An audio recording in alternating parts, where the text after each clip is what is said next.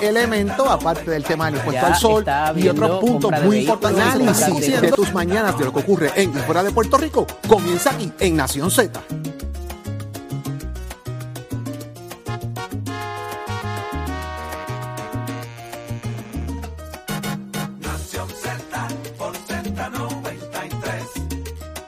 de elementos, aparte del tema del impuesto Ya al sol y otros puntos muy importantes. Análisis de tus mañanas de lo que ocurre en y fuera de Puerto Rico. Buenos días, Puerto Rico. Arranca Nación Z por Z93, 93.7 en San Juan, 93.3 en Ponce y 97.5 en Mayagüez. ¿Sabes qué, Eddie? Saudi Rivera, ¿quién te Repítelo, por favor. Saudi Rivera es quien te habla Con esa, y te- la más poderosa estación de Puerto Rico, Z93 para Nación Z. Jorge Suárez, Eddie López, estamos ready. Qué nervios, qué nervios, qué Buenos nervios. días, Saudi. con U. Con S y con U. No tiene Z por si acaso. Qué bueno que haya llegado la compañera Saudi Rivera Gracias. y Soto a Nación Z después de atracarse la mitad de los Ay, chocolates y dejar marcas de mío, chocolate en el Lamborghini, pero nada, eso Ay, Dios despegue y mío. nos va a contar cómo fue esa experiencia. Busque el Instagram para que. Buenos días, Puerto Rico. Gracias por estar conectado con nosotros en Nación Z, desde los estudios de Ismael Rivera de Z93. En el análisis que a usted le gusta todas las mañanas. Gracias por hacernos el programa de mayor crecimiento de la radio puertorriqueña y conectarse con nosotros a través de la aplicación La Música, también del Facebook de Nación Z y ser parte de nuestra conversación. Recuerden que todo comienza aquí. Buenos días, Eddie. Buenos días, Jorge. Buenos días, Saudi. Bienvenida de nuevo. Gracias, mi amor. Les hice falta, no respondan ahora. Lo pueden dejar para la pausa y lo La hablamos y nos abrazamos. La mesa necesitaba los chocolates encima. Mira para allá, mira para allá por donde va mi cartera de maquillaje. Ay, mira, yo me voy. Yo con Malú le fui tan feliz. Me voy. Un Yo me voy. estar con ustedes una nueva Ya mañana. está en otro estudio. Con Saidi. Eh, No. No, con Saudi. Es Con con. Con, U. con U, perdón, perdón. Hágase parte de nuestra conversación hoy, martes 24 de enero de 2023. Puede llamarnos al 630. Mira no, para allá. Eddie se te olvidó. Ese es el mío. 6220937. Iba a dar el mío, iba a dar el mío. Tú te imaginas todo el mundo llamando a- a- al teléfono de Eddie. Y nosotros en speaker. Para las camisas putongas, ciertamente.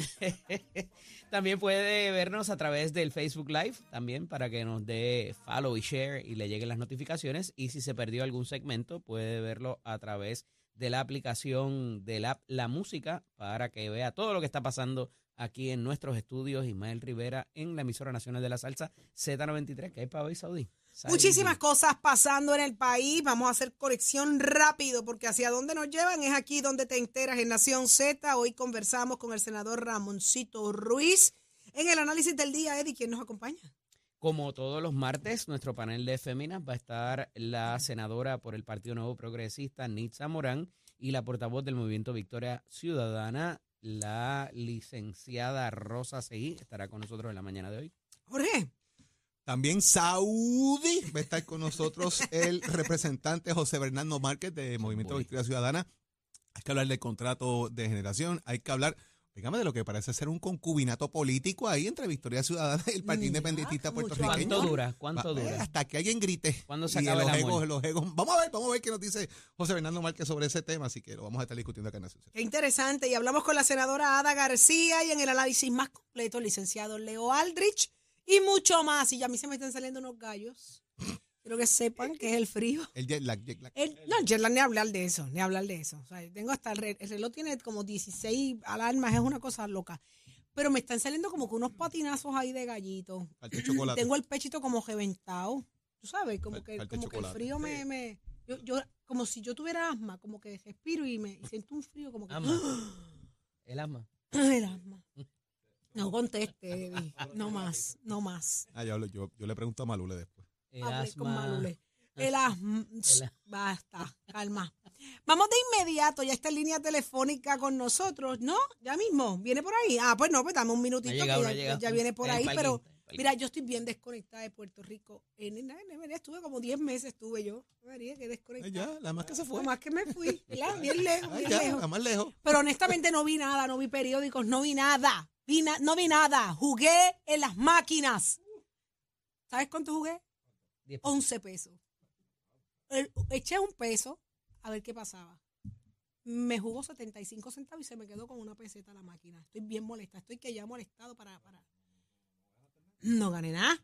¿Qué voy a ganar? Después, el aburrimiento, ya esperando el avión, escuché 10 pesos.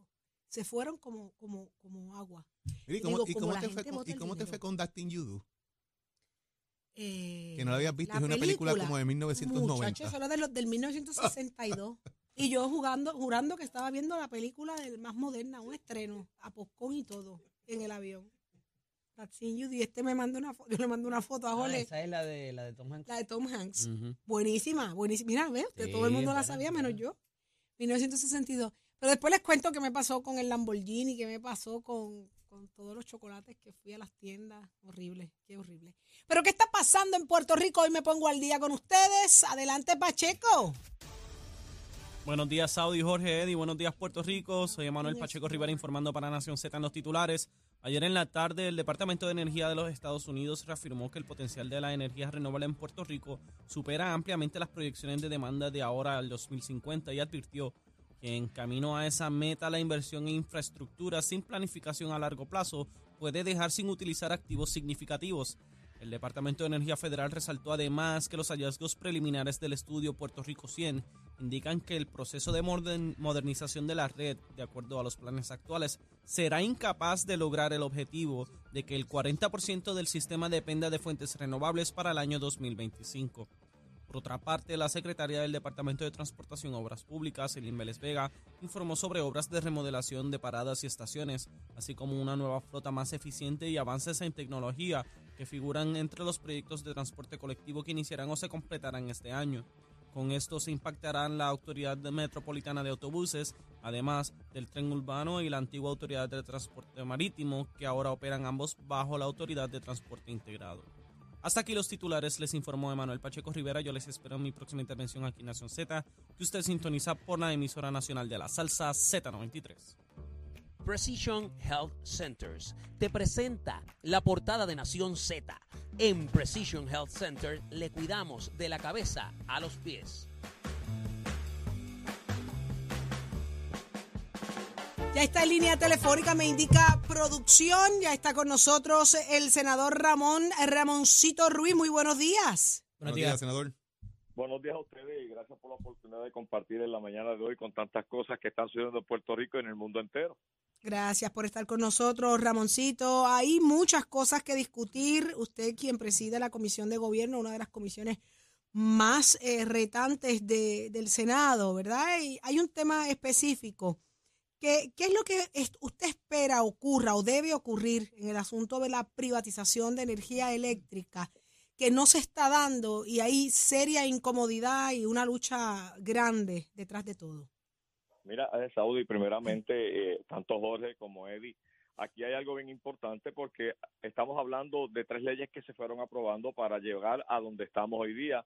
La primera fue la ley 57, ley de transformación de alivio energético. Después vino detrás de ella la famosa ley número 17, que tenía un punto bien importante, ley de política pública energética, la cual fue el segundo paso, y finalmente la ley 120, que es la ley para transformar el sistema eléctrico de Puerto Rico.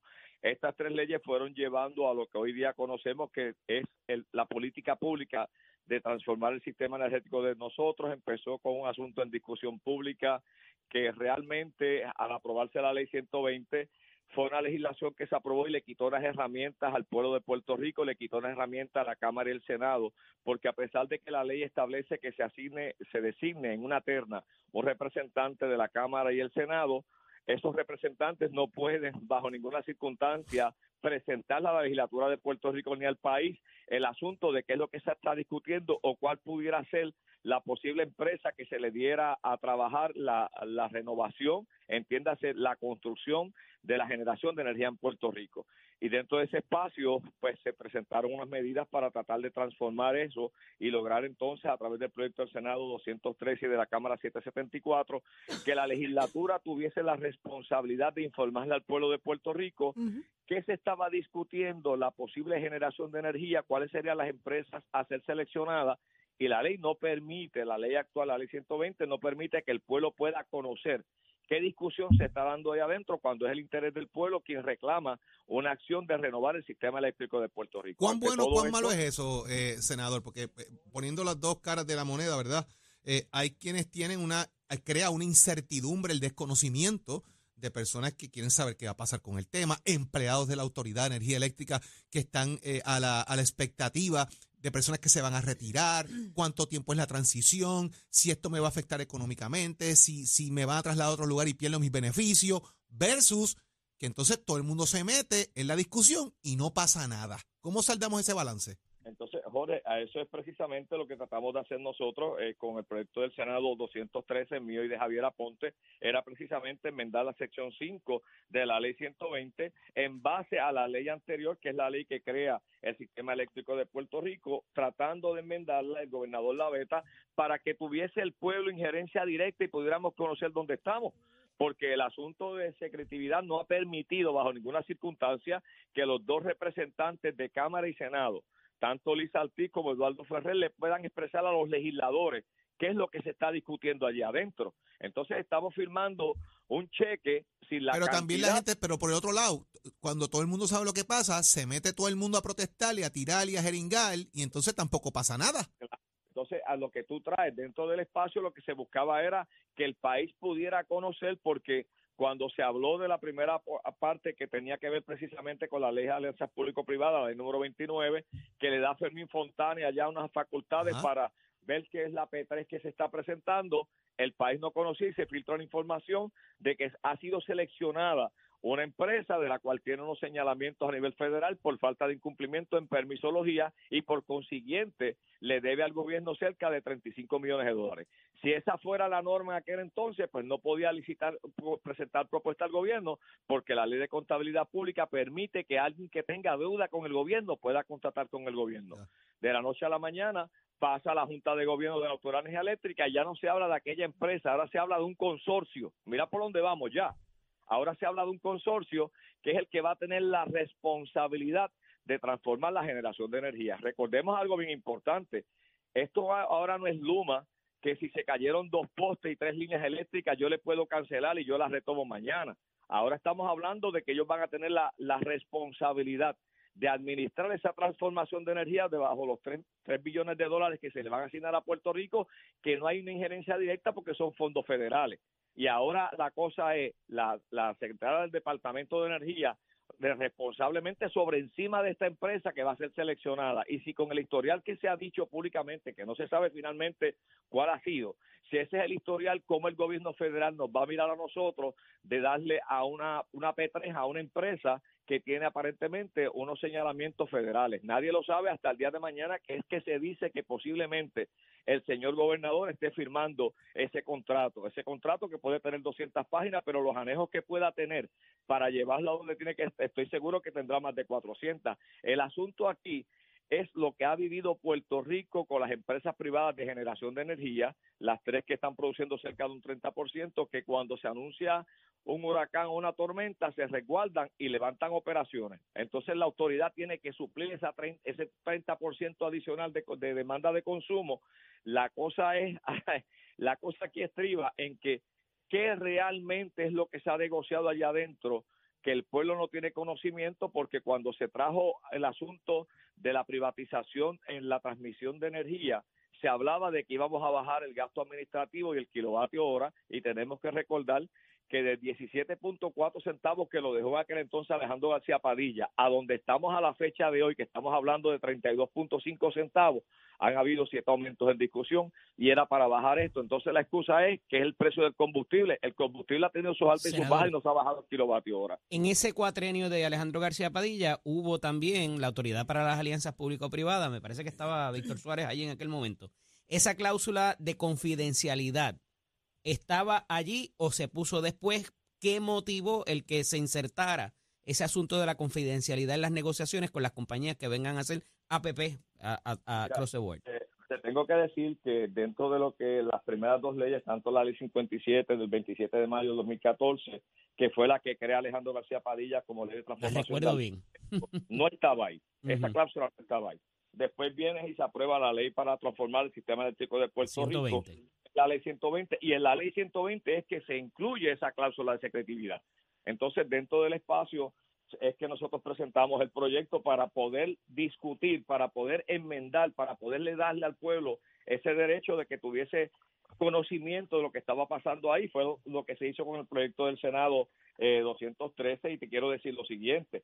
Cuando el señor gobernador veta el 213, hace constar, y, y si ustedes me lo permiten, lo voy a citar, en la comunicación del veto del señor gobernador hace constar lo siguiente. Dice, asimismo entiendo que no es necesario la aprobación de este proyecto del Senado 213, debido a que la Asamblea Legislativa ya cuenta con un rol activo bajo la ley 120 del 2018 en cuanto a la supervisión eléctrica de la generación y transmisión y distribución de la energía eléctrica de Puerto Rico.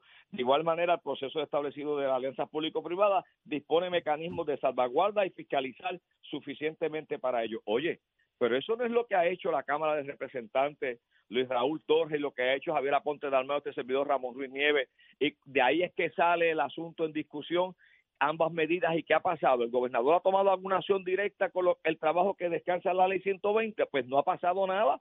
Allí están los informes. Allí está lo que Luis Raúl tuvo que llegar hasta los tribunales para que presentara las evidencias referentes a lo que estaba pasando de los contratos y cómo se estaba malbaratando el dinero a través de, Luma referente a, a, los vicepresidentes, los 12 vicepresidentes, los salarios que se pagaron y sin embargo la parte técnica, que es la que el pueblo necesita, en ese reclutamiento no se ha dado. De hecho, en base a esto nosotros presentamos un proyecto, William Villafañe y este servidor, para crear el Banco de Senadores de Puerto Rico de la Autoridad, para evitar que nos sigan trayendo extranjeros pagando las 120 dólares la hora cuando yo tengo senadores 4 y 5 por la ley de movilidad en otras agencias de gobierno cuando se privatizó la autoridad es referente a la transmisión.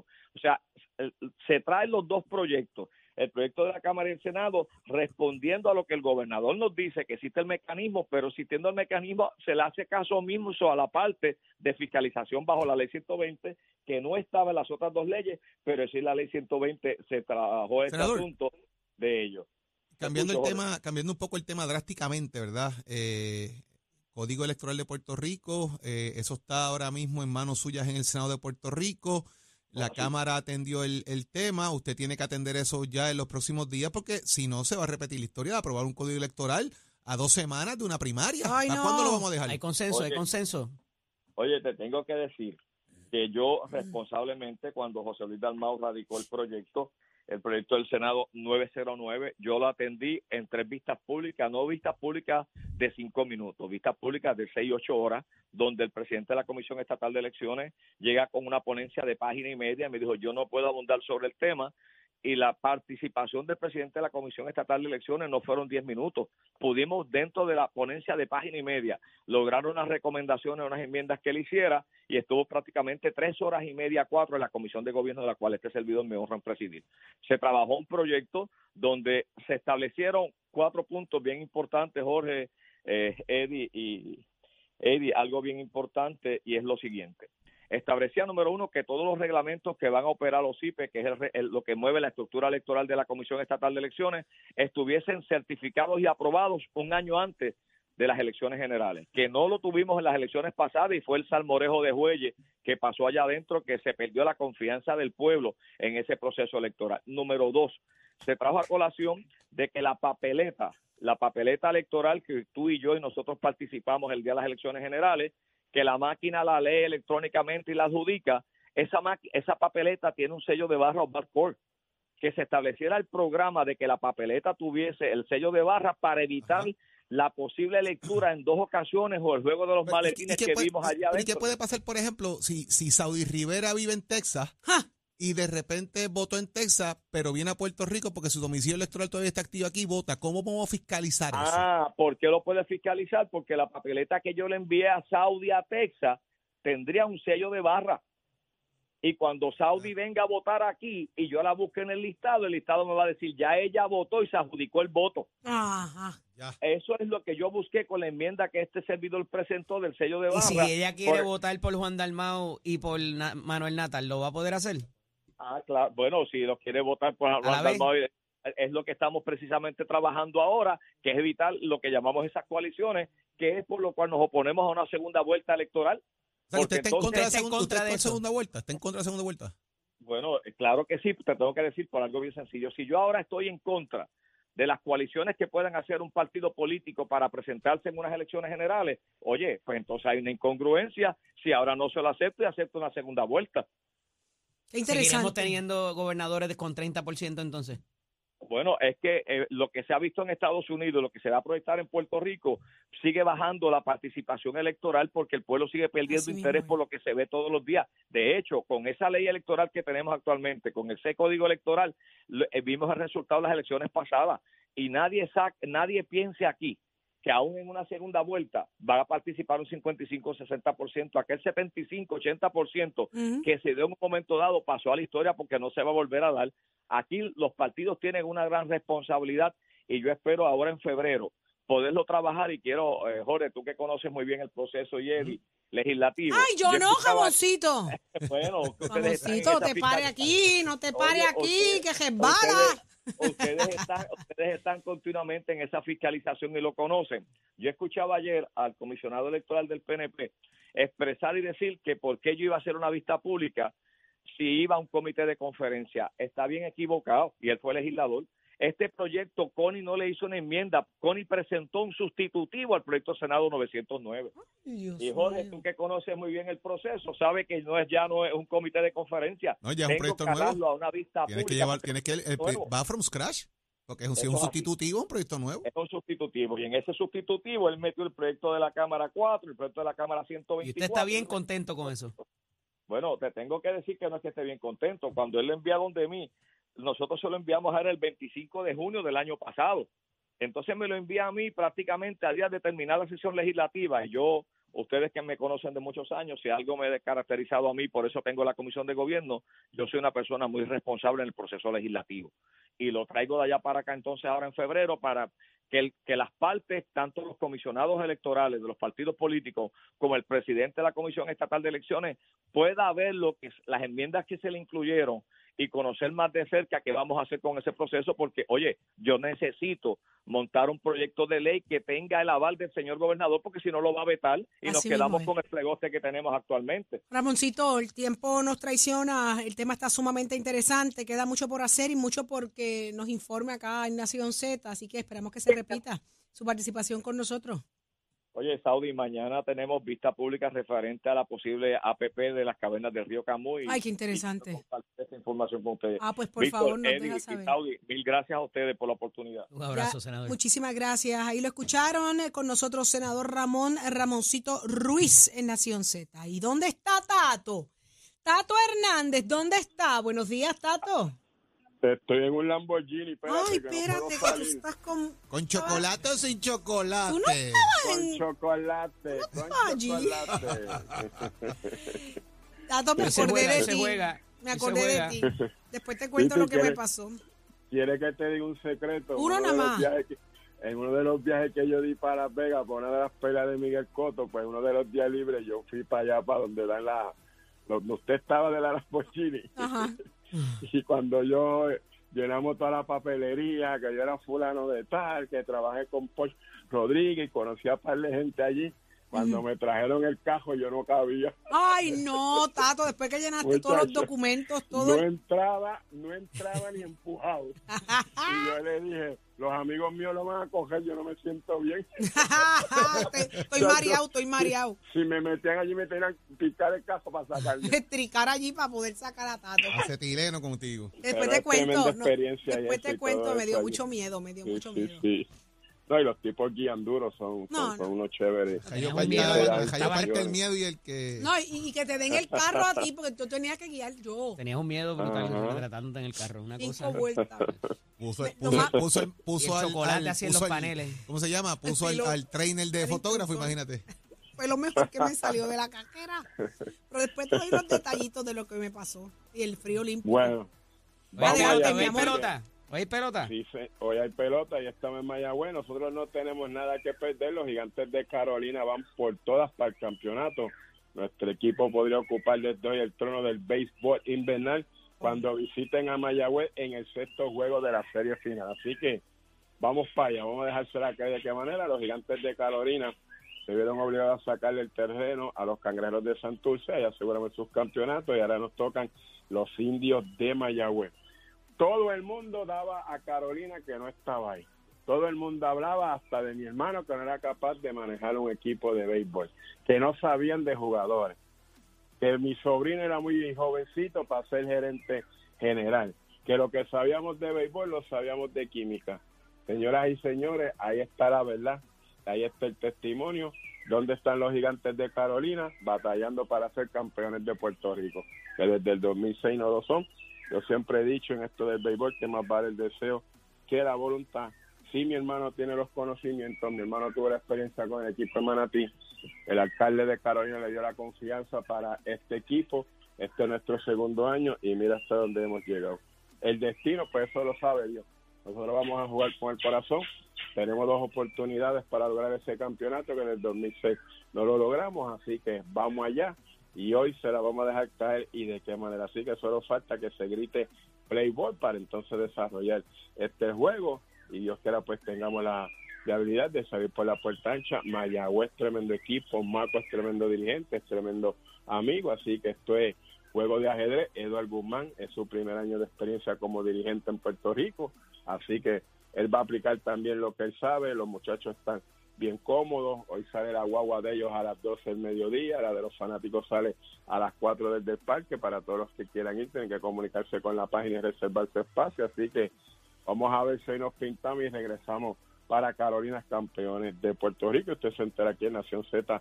Somos deporte con estos con la de Mestre Escoles que te indica que estamos en el proceso de matrícula para nuestras clases que comienzan en febrero 2023. usted le gusta la mecánica, usted quiere saber y aprender lo que es la mecánica automotriz, la mecánica racing, la mecánica marina, la mecánica de motores, la mecánica dice que tienen gran demanda en Puerto Rico, visita cualquiera de nuestros recintos, compara facilidades de equipos y toma tu la decisión de estudiar en nuestra escuela llamando al 787-238-9494.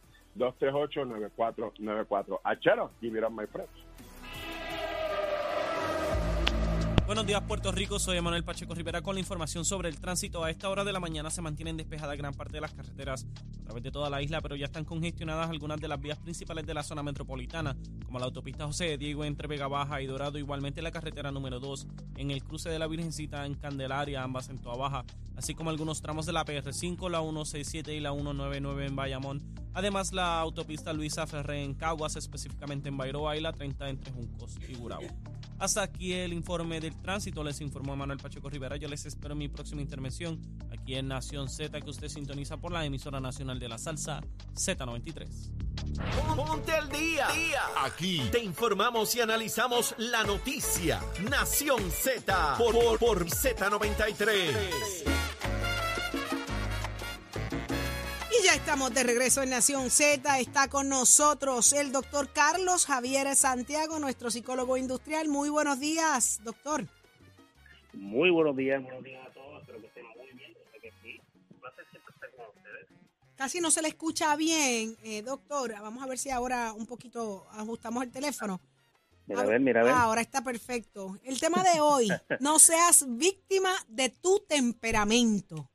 Ay, bendito sea el Señor. Mira, la gente nos reconoce que la mejor manera de poder caer, resbalar en el limo, es tu propio temperamento. Pero déjame hacer una diferencia, primero que mm. todo, entre lo que es el carácter y lo que es el temperamento, porque la gente lo confunde. el, tener, el tener el carácter fuerte significa que una persona tiene gallardía, fuerza de voluntad, deseo de lucha, intención de, de seguir hacia adelante de enfrentar los, los, los embates de la vida. Eso es carácter. Ay, yo tengo.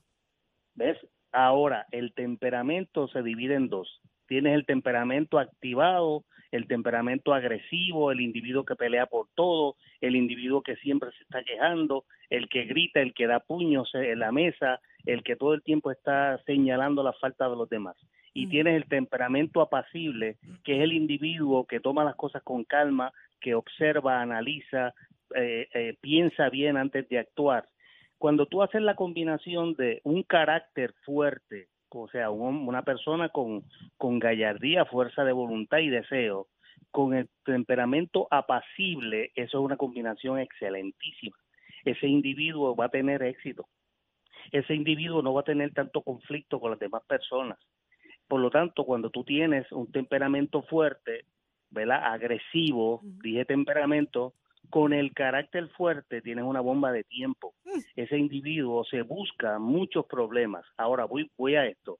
Cuando tú tienes un padre, una madre, cuando tú tienes un patrono, un jefe, un individuo que ocupa un puesto de autoridad dentro de las empresas, con la combinación eh, eh, amenazante que es carácter fuerte con temperamento agresivo, ese individuo va a tener muchos, pero muchos problemas en la vida, muchos. Inclusive puede terminar en soledad, estar rodeado de gente sintiéndose solo, porque nadie quiere estar con, un individuo que está mordiendo todo el tiempo.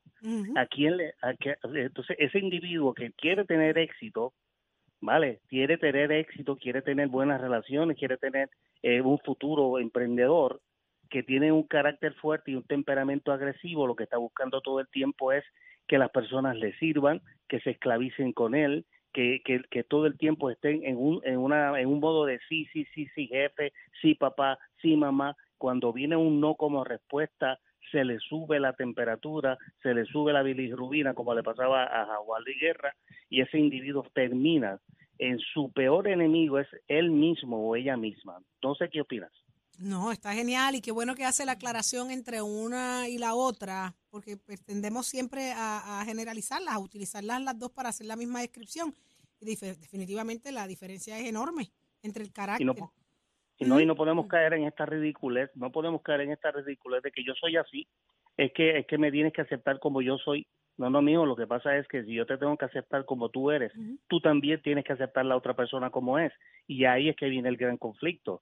Ahora, un líder de una empresa, de un negocio, con los momentos críticos que estamos, con la recesión que estamos viviendo, te hablo a ti, patrono, a ti, a ti, que tú eres un emprendedor, que estás levantando tu negocito, que quieres echar para adelante, que estás buscando empleados. Cuidado con esto porque se puede convertir en tu peor enemigo y en la destrucción de tu propio sueño con tu negocio, porque el individuo que no tiene buenos empleados que sean fieles, que tengan compromiso contigo por causa de tu temperamento, oye, esa es la, la, la, la, la cáscara de guineo más fácil con la que estás reparando. Así que controla tu temperamento, analiza sobre esto que te estoy diciendo, eh, cultiva tu espiritualidad, que es una fase fundamental para que el, temperamento se mantenga controlado y que sea pasible y, siempre mirando hacia adelante a la gente con dignidad, con respeto.